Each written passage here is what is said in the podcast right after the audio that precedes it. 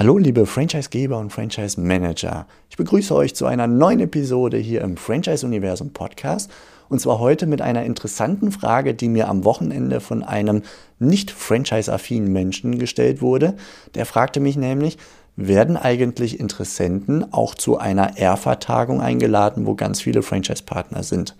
Und das finde ich eine interessanten äh, diskussionswerte Frage und die möchte ich gerne heute hier diskutieren, meine Gedanken mit euch teilen und gleichzeitig würde ich mich über eure Meinung und Gedanken freuen an steffen at franchiseuniversum.de. Mein Name ist Steffen Kessler und ich helfe euch zu mehr Wachstum und Erfolg und zwar indem wir gemeinsam die passenden Menschen zu erfolgreichen und zufriedenen Franchise-Partnern machen. In meinen Worten heißt das, indem wir unser Glück mit anderen teilen.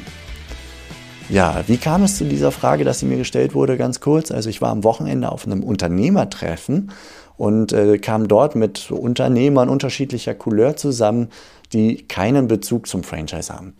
Und es gibt so ein, ein ähm, Prinzip, das ist das Prinzip des Speed Coachings, ein Format, wo man eine Minute lang eine Frage stellen kann und dann vier Minuten von seinem Gesprächspartner eine Antwort bekommt.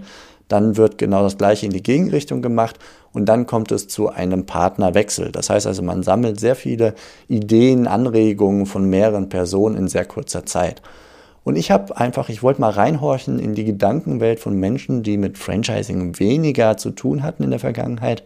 Und ich habe gefragt, wenn du etwas in deinem Leben verändern wollen würdest, so im beruflichen Leben insbesondere, und du hättest so die Idee Franchise, was würde dann in deinem Kopf rumgehen und worauf würdest du achten? Und die meisten Antworten waren dann, ich würde äh, gucken, wo man genug Geld verdienen kann oder was zu mir passt, zu meinen Hobbys, meinen Interessen, in meinen Interessen. Und ich würde äh, mir auch so die, die Systemzentrale anschauen, zu gucken, ob äh, die Menschen da irgendwie zu mir passen, ob es okay ist, dass dort äh, ja, ich Sachen, mich an Sachen halten muss, die mir dort vorgegeben werden. Und dort kam es dann auch zu dieser interessanten Frage, ob man denn auch einer ERFA-Tagung beiwohnen könne. Also werden Franchise-Interessenten denn zu einer Partnerkonferenz oder einer ERFA-Tagung eingeladen? Mein spontaner erster Impuls und Antwort war, nee, das ist nicht üblich. Ich bin immer wieder mal auf Partnerkonferenzen, vor allem wegen unseres Franchise-Universum-Moduls, das Partnerkonferenzpaket wo wir ähm, mit einer Videoexpertin und mit zum Beispiel mir als Interview, Interviewer äh, Videotestimonials mit Franchise-Partnern aufnehmen. Einfach mit dem Ziel der Vertrauensbildung, um diese Videointerviews dann bei der Partnerakquise insbesondere online nutzen zu können. Und ähm, ja, wir nutzen dort einfach aus, dass bei so einer Partnerkonferenz sehr viele Partner an einem Ort sind. Das heißt, dass wir an einem Drehtag zehn oder mehr Video-Interviews führen können.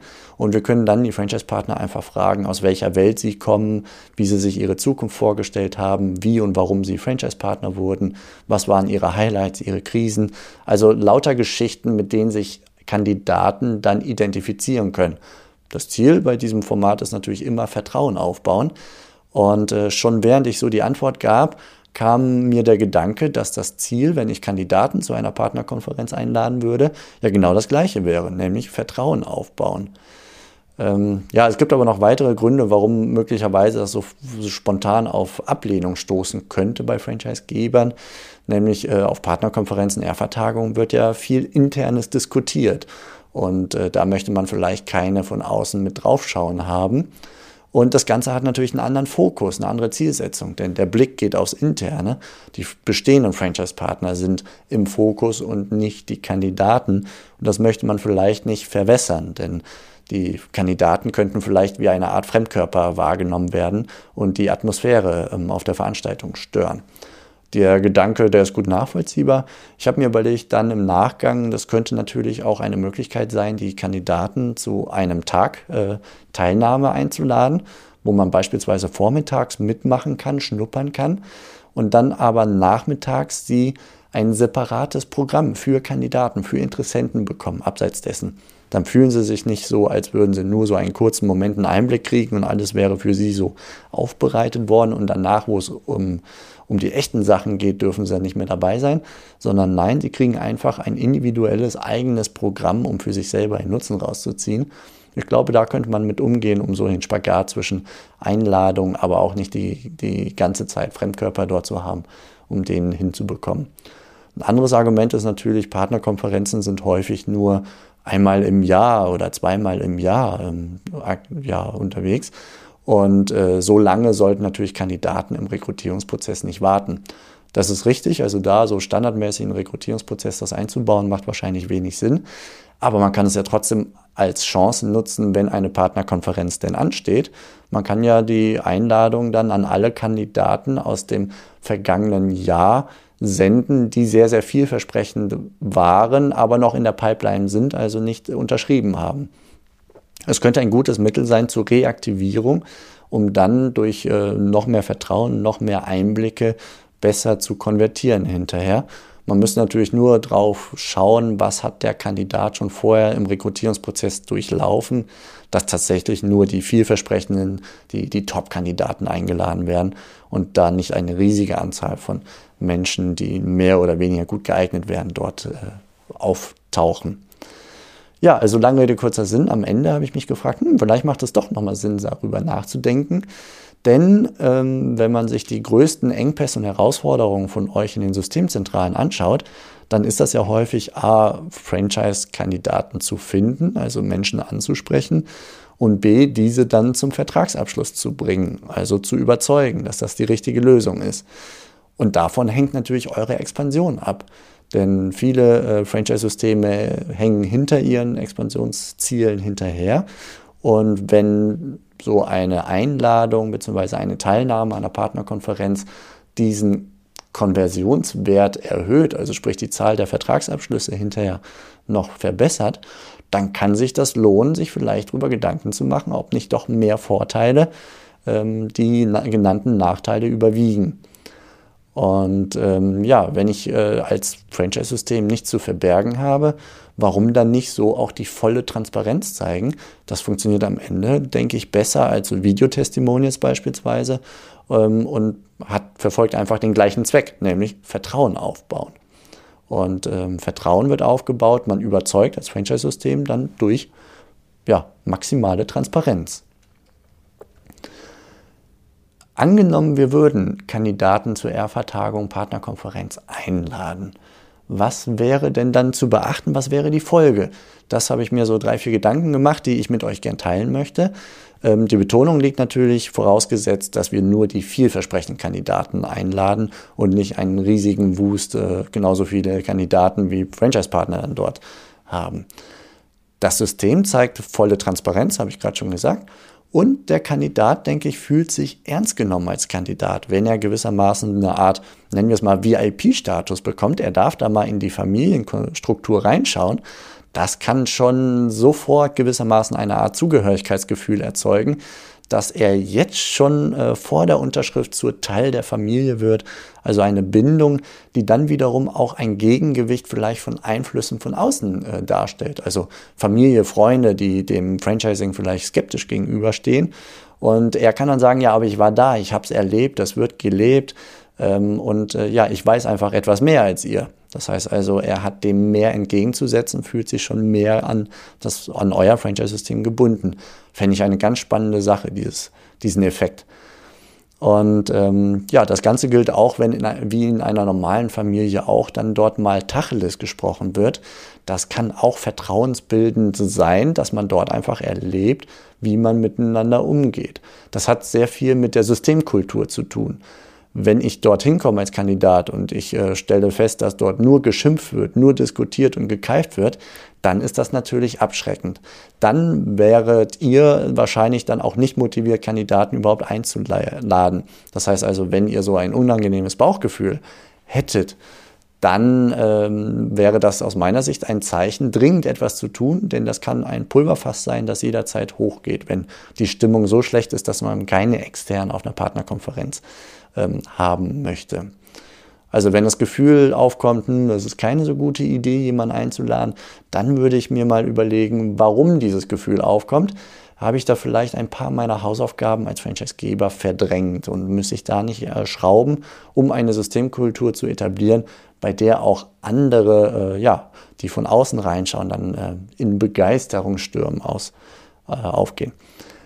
Die positive Systemkultur, die man auch erleben könnte, die kann ja auch mit konstruktiven Diskussionen äh, ja, einhergehen.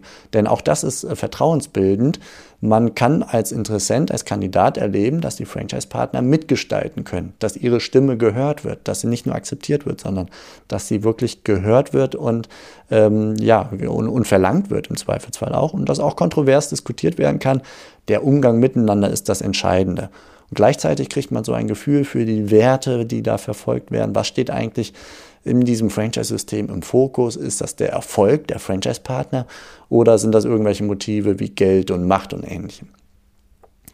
Gleichzeitig gibt mir als Kandidat äh, so ein Besuch oder eine, eine Teilnahme an der Veranstaltung die Möglichkeit, mit ganz vielen einzelnen Partnern zu sprechen. Ähm, und das ist, glaube ich, eine große Chance. Ich empfehle sowieso, wenn ich mit Menschen äh, spreche, die, die über Franchising nachdenken, sage ich immer, nehmt Kontakt zu Franchise-Partnern auf und zwar zu welchen, die ihr euch selber aussucht, die euch nicht vorgesetzt werden von der Zentrale. Und das kann man dort ja wunderbar machen. Man kann dann nicht nur mit zwei, drei, vier, fünf sprechen, sondern womöglich mit einer ganzen Ecke mehr und kann ein Gefühl dafür kriegen, was das für Leute sind. Großartig. Man schaut einfach, ob die Chemie stimmt mit den Partnern. Ticken die so wie ich? Haben die einen ähnlichen Background wie ich? Äh, wie erleben die das Ganze? Also man kann sich mit denen identifizieren und deswegen dann zum Teil der Familie werden wollen. Man kommt natürlich auch in Kontakt mit dem Mitarbeiter in der Systemzentrale, mit dem man dann eng zusammenarbeitet. Das ist auch ganz viel wert zu schauen, ob da die Chemie stimmt. Und natürlich auch mit dem Franchisegeber selbst, ne? wie er seine Franchise-Partner begrüßt, wie er auf der Bühne wirkt, wie er die Kandidaten, die Interessenten begrüßt, wie er so in kleinen, ähm, ja, äh, Flurgesprächen so ähm, aktiv ist und so weiter und so fort. Also man kann ganz viel über die Werte und den Umgang miteinander herauskriegen, denke ich. Und das ist dann äh, gleichzeitig auch spannend, wenn möglicherweise weniger schöne Themen auf den Tisch kommen, weil natürlich weiß jeder, dass kein Franchise-System komplett von A bis Z perfekt ist. Und der Franchisegeber zeigt einfach, ja, ich traue mich, ein unperfektes System zu zeigen, das an der einen oder anderen äh, Stelle noch besser ist und dass wir darüber diskutieren. Und du, lieber Kandidat, wirst eh sehen, wenn, äh, also spätestens nach der Unterschrift wirst du sehen, wo möglicherweise noch äh, ja, Fehler oder Sachen knirschen und so weiter. Und was hilft es mir, wenn du nach der Unterschrift dann enttäuscht bist?